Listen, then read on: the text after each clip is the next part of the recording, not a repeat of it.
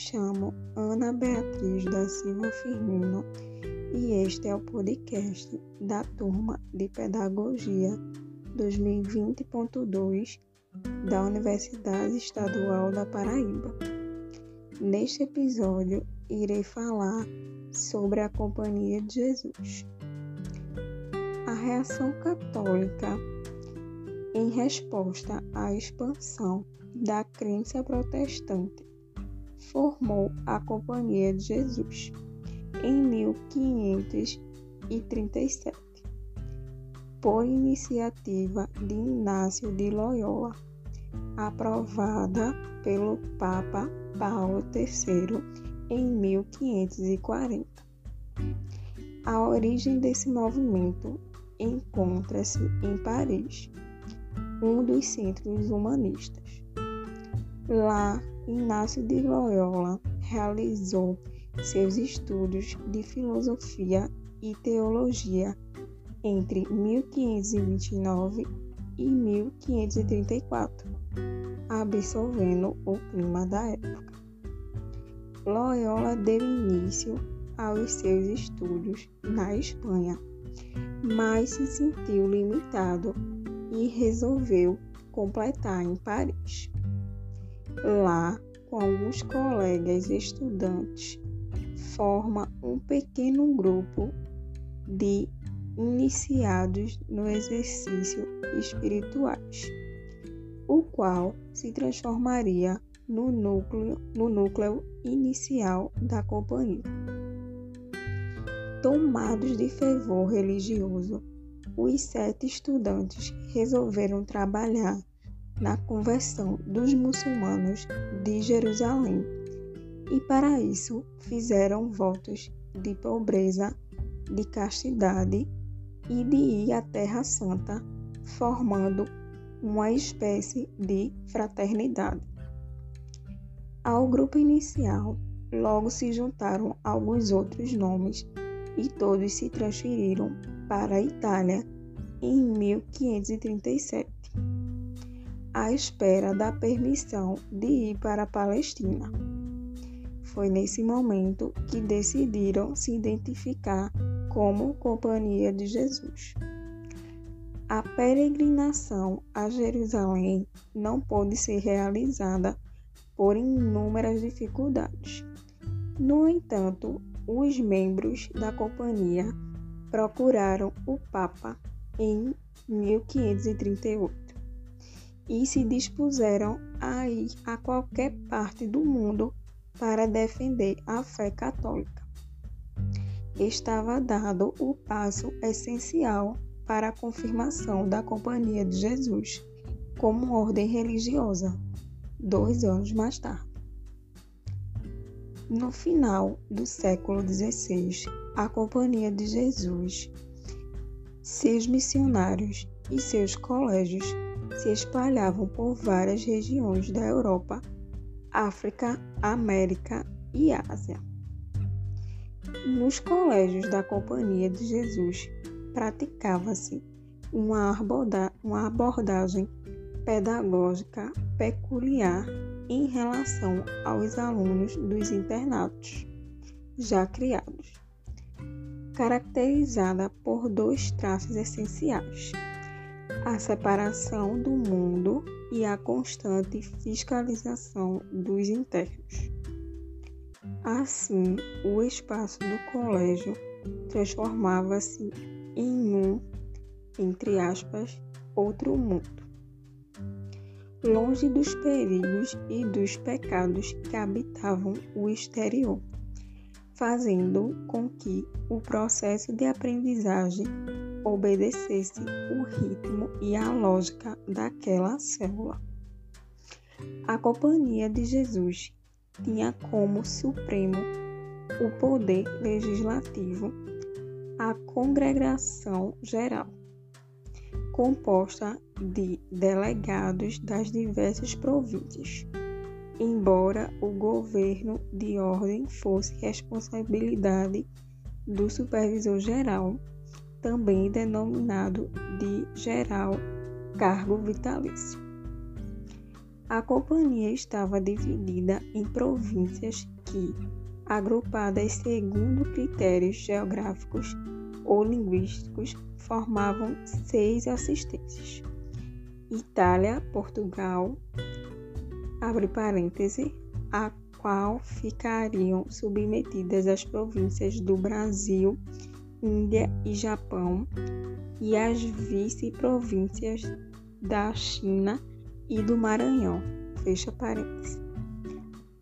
Espanha e Alemanha, França e Polônia.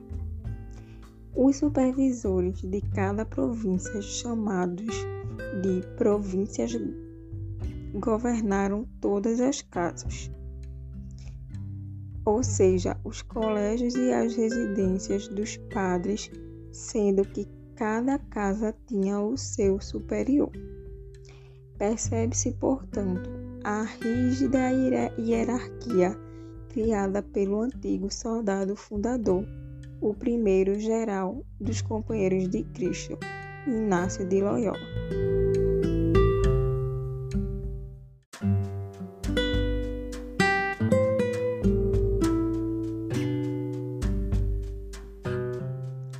Seguida, vamos pontuar a presença da Companhia de Jesus em Portugal, que se fez logo após a sua fundação em 1540.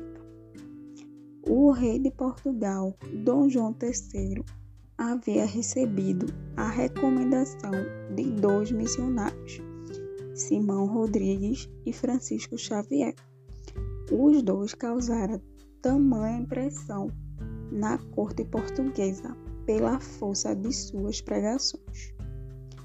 A Companhia de Jesus instalou-se em Portugal em 1542, tendo o próprio Simão Rodrigues como provincial. E já no século XVI, vários colégios foram fundados. Em Coimbra, no ano de 1547, em Évora em 1553, em Braga e no Porto em 1560, em Bragança em 1561, em Angra em 1570. Portanto, a preocupação com a educação e a juventude se mostra mais uma vez evidente no trabalho dos jesuítas. Outro aspecto interessante da presença dos jesuítas em Portugal foi a ação missionária que exerceram no mundo rural português, em particular na segunda metade do século XVI. Através da catequese de crianças e adultos, os jesuítas tentavam reagir de forma mais eficaz do que o clero paroquial ao problema da formação da religiosidade popular.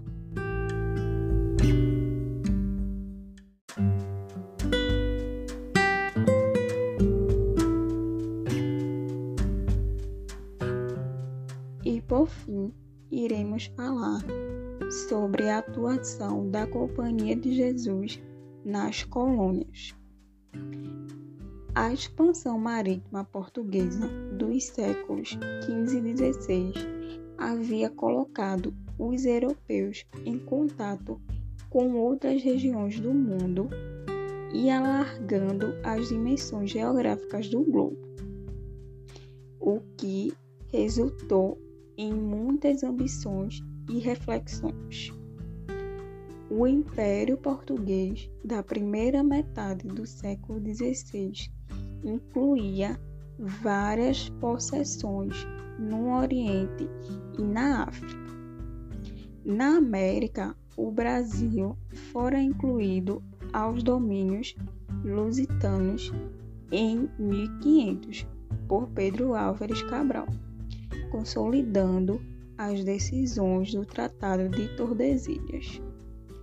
A Espanha coube a vasta região das Américas, as coroas ibéricas foram as principais responsáveis pela fixação da Igreja no Novo Mundo.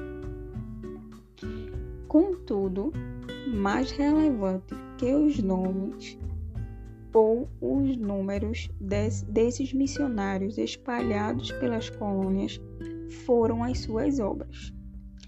A importância da ação dos jesuítas na colônia não deve ser invalidada pelos enormes problemas relativos ao trabalho de, de catequese, por exemplo, dos indígenas, conforme atestam vários estudos. A conversão implicava a, a destruturação de um grupo social, de uma cultura. Era, portanto, um processo marcado pela violência, mas justificado pela crença na urgência de se difundir a verdadeira fé. E esse foi o nosso episódio de podcast sobre a Companhia de Jesus. Obrigada aos ouvintes.